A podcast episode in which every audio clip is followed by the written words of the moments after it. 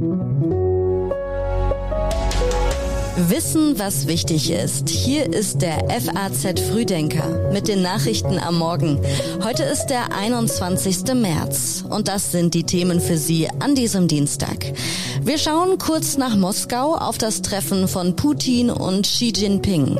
Es geht heute um das Sexismusgutachten der Londoner Polizei und auch um den Gesundheitszustand der Deutschen, die sich für fitter halten, als sie eigentlich sind.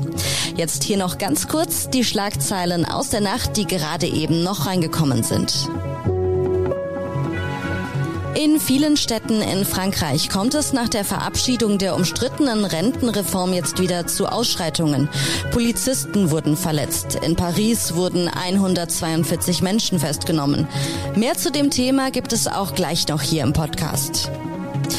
US-Präsident Joe Biden will so viele Informationen wie nur möglich über den Ursprung des Coronavirus freigeben. Dabei gehe es auch um mögliche Verbindungen zu einem Labor in der chinesischen Stadt Wuhan, heißt es.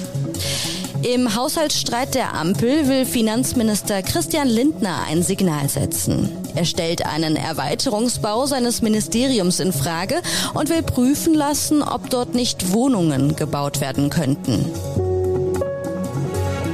Die Texte für den FAZ Frühdenker hat heute Redakteurin Elena Witzek geschrieben. Ich bin Theresa Salentin. Schön, dass Sie heute mit uns in den Tag starten. Guten Morgen.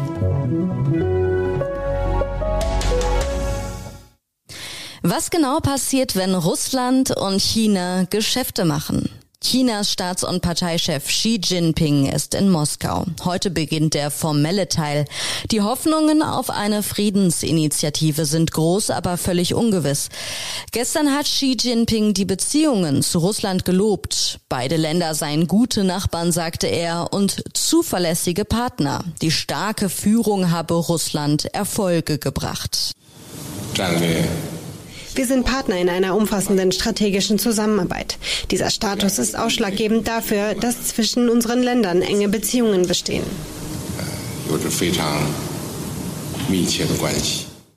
Nach Berichten russischer Staatsmedien ist Xi Jinping überzeugt, dass Putin aus der Präsidentenwahl 2024 als Sieger hervorgehen wird. Putin hat seine Kandidatur allerdings noch gar nicht erklärt. Wie unser Korrespondent in Moskau berichtet, trat Putin gegenüber Xi Jinping auffällig unterwürfig auf. Ein wenig neidisch sei Russland auf Chinas Entwicklung, so Putin. Seit Monaten hatten seine Diplomaten auf das Treffen hingearbeitet. China hat Russlands Angriffskrieg nicht verurteilt, aber im Februar eine Art Friedensinitiative vorgelegt, zu einem Waffenstillstand und Gesprächen aufgerufen, bisher aber ohne erkennbare Fortschritte.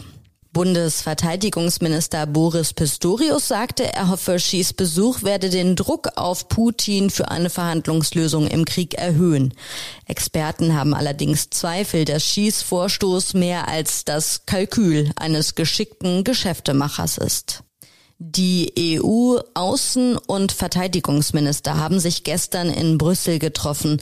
Bundesaußenministerin Annalena Baerbock sagte im Interview mit der deutschen Presseagentur, der russische Präsident bombardiert Tag und Nacht die Menschen in der Ukraine weiter, damit die Menschen in Zukunft in der Ukraine in Frieden leben können.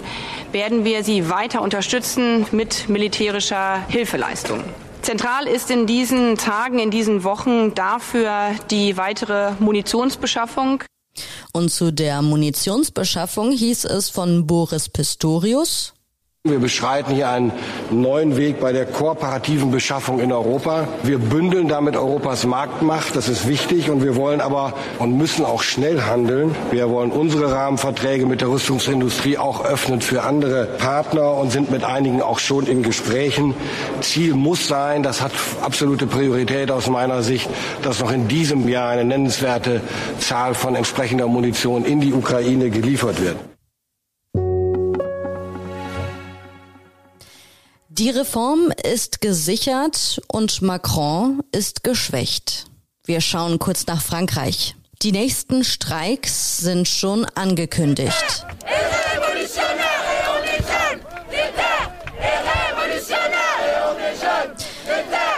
Emmanuel Macron hat die Rentenreform am Parlament vorbei durchgesetzt. Die Zukunft seiner Regierung ist alles andere als sicher. Die Misstrauensabstimmung gegen die Regierung und deren Rentenreform ist in der französischen Nationalversammlung gescheitert. Premierministerin Elisabeth Born hat die knappe Mehrheit der Abgeordneten hinter sich. Für die nötige absolute Mehrheit des parteiübergreifenden Antrags der Linken fehlten nur neun Stimmen. Macrons Rentenreform ist also beschlossen. Das Mindestalter für den Renteneintritt wird bis 2030 von 62 auf 64 Jahre angehoben. Das Regieren wird für die französische Regierung aber jetzt noch schwerer.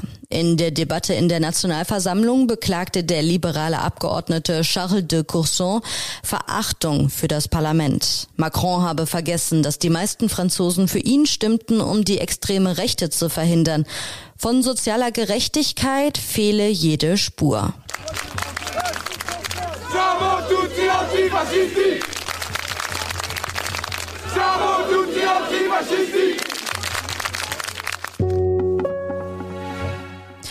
Sollte Londons Polizei gefeuert werden? Ein unabhängiger Untersuchungsbericht legt die Zustände in der Metropolitan Police offen. Polizei und Regierungsvertreter haben, wie es heißt, grauenhafte Ergebnisse angekündigt. Alles begann mit dem Mord an Sarah Everard. Ein Polizist entführte, vergewaltigte und tötete vor zwei Jahren die junge Frau. Dann der nächste Fall. Ebenfalls ein Londoner Polizist, etliche Vergewaltigungen und sexuelle Übergriffe. Beide wurden verurteilt, aber auch dabei blieb es nicht. Ein Bericht aus dem Februar brachte rassistische, sexistische und homophobe Nachrichten hervor, die sich Beamte zwischen 2016 und 2018 über WhatsApp und Facebook geschrieben hatten. Zu lesen waren dort homophobe und rassistische Sprüche oder auch die Empfehlung, Frauen zu schlagen. Die Einheit wurde aufgelöst. Heute wird der Untersuchungsbericht vorgestellt. Am Freitag sagte der britische Justizminister, man könne nicht mehr so tun, als handle es sich um Einzelfälle. Und der Londoner Polizeichef sagte, es seien viele Polizisten im Dienst, die eigentlich gefeuert werden müssten. Der Dieselabgasskandal ist auch siebeneinhalb Jahre nach der Aufdeckung noch nicht vollständig juristisch aufgearbeitet. Jetzt steht ein Urteil zu einer Klage gegen Autohersteller mit unzulässigen Abschalteinrichtungen an, und zwar am Europäischen Gerichtshof. Ein Mercedes-Besitzer fordert Schadensersatz, weil bei seinem Auto ein sogenanntes Thermofenster im Einsatz ist. Die Abgasreinigung wird bei kühleren Temperaturen reduziert, was einen Anstieg der Stickoxidemissionen zur Folge hat. Solche Abschalteinrichtungen sorgen dafür, dass die Abgasreinigung auf dem Prüfstand gesetzeskonform funktioniert. Im Straßenverkehr verpesten die Diesel aber dann die Umwelt. Der Europäische Gerichtshof entscheidet jetzt, ob Ansprüche auf Schadensersatz schon bei fahrlässigem Verhalten rechtens sind. Der deutsche Bundesgerichtshof beharrt bisher darauf, dass eine vorsätzliche sittenwidrige Handlung nachgewiesen werden muss, wie es heißt. Das ist für die Kläger nahezu unmöglich, weil sie keinen Einblick in die Strukturen bei Autoherstellern haben und einige Hersteller mit immer neuen Techniken die Abgasreinigung manipuliert haben. In den Schlussanträgen des EuGH klang das anders. Sollte das Urteil positiv ausfallen, würde es leichter gegen Automobilhersteller Schadensersatz einzuklagen und mehr Dieselfahrer wären dann klageberechtigt.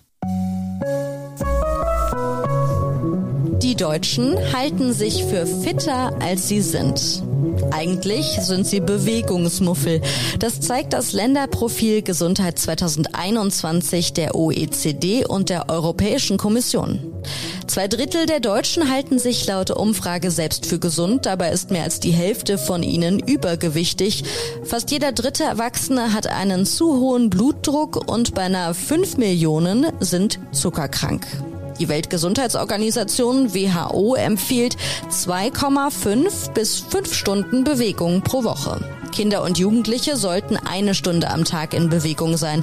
Tatsächlich sind die 14- bis 17-Jährigen in Deutschland besonders unmotiviert, sich körperlich zu betätigen. Insgesamt hat sich der Gesundheitszustand der Deutschen in den letzten Jahrzehnten aber verbessert.